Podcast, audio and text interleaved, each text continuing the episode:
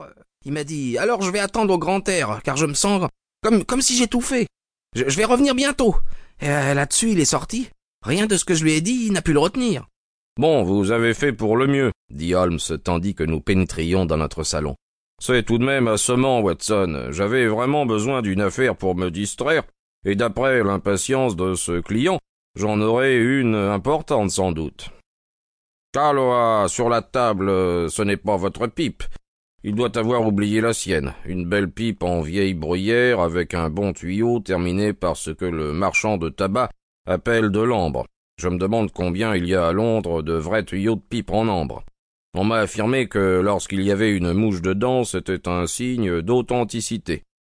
Voici une industrie, mettre des fausses mouches dans du faux ambre. Eh bien, il faut que notre visiteur ait été très troublé pour oublier une pipe à laquelle il attache un grand prix. Comment savez-vous qu'il y attache un grand prix?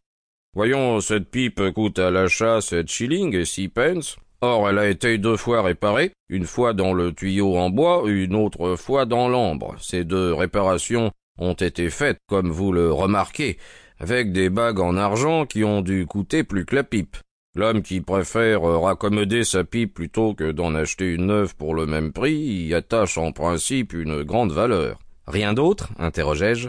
Holmes tournait et retournait la pipe dans sa main, et il la contemplait pensivement, à sa manière. Il la leva en l'air et la tapota de son long index maigre, comme aurait fait un professeur dissertant sur un os. Les pipes sont parfois d'un intérêt extraordinaire, dit-il. Je ne connais rien qui ait plus de personnalité, sauf peut-être une montre ou des lacets de chaussures. Ici toutefois les indications ne sont ni très nettes ni très importantes.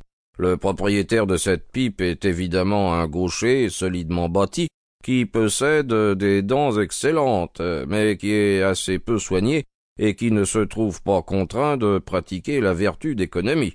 Mon ami me livra tous ces renseignements avec une nonchalance affectée, car je le vis me regarder du coin de l'œil pour savoir si j'avais suivi son raisonnement.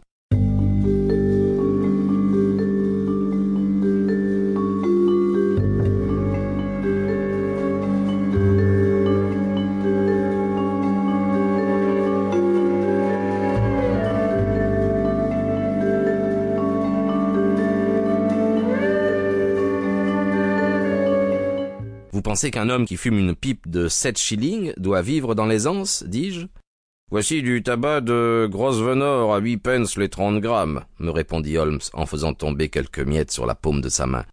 Comme il pourrait acheter du très bon tabac pour un prix moitié moindre, il n'a pas besoin d'être économe. Et les autres points? Il a pris l'habitude d'allumer sa pipe à des lampes ou à des flammes de gaz. Regardez, là sur un côté, elle est toute carbonisée.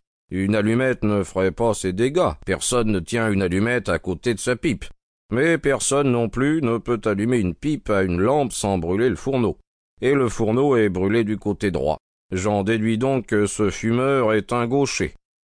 approchez, approchez votre pipe près de la lampe.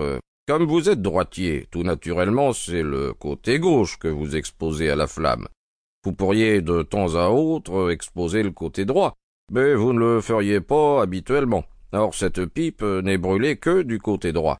Par ailleurs, l'ambre a été mordu, abîmé, ce qui suppose un fumeur musclé et énergique, et pourvu d'une excellente euh, dentition. Mais si je ne me trompe pas, le voilà dans l'escalier. Nous allons avoir à étudier quelque chose de plus intéressant que sa pipe. Un instant plus tard, la porte s'ouvrit et un homme jeune, de grande taille, pénétra dans notre salon. Il était vêtu avec une simplicité de bon goût, costume gris foncé, chapeau de feutre marron.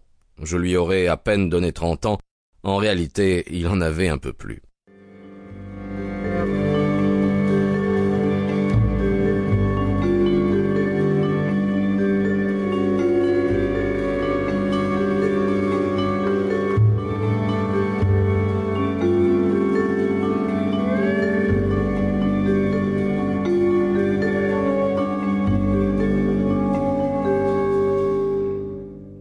Je vous prie de m'excuser, commença-t-il vaguement confus. Je crois que j'aurais dû frapper. Oui, bien sûr, j'aurais dû frapper à la porte. Le fait est que je suis un peu bouleversé, alors mettez cet oubli sur le compte de mes ennuis. Il passa la main sur son front comme quelqu'un de...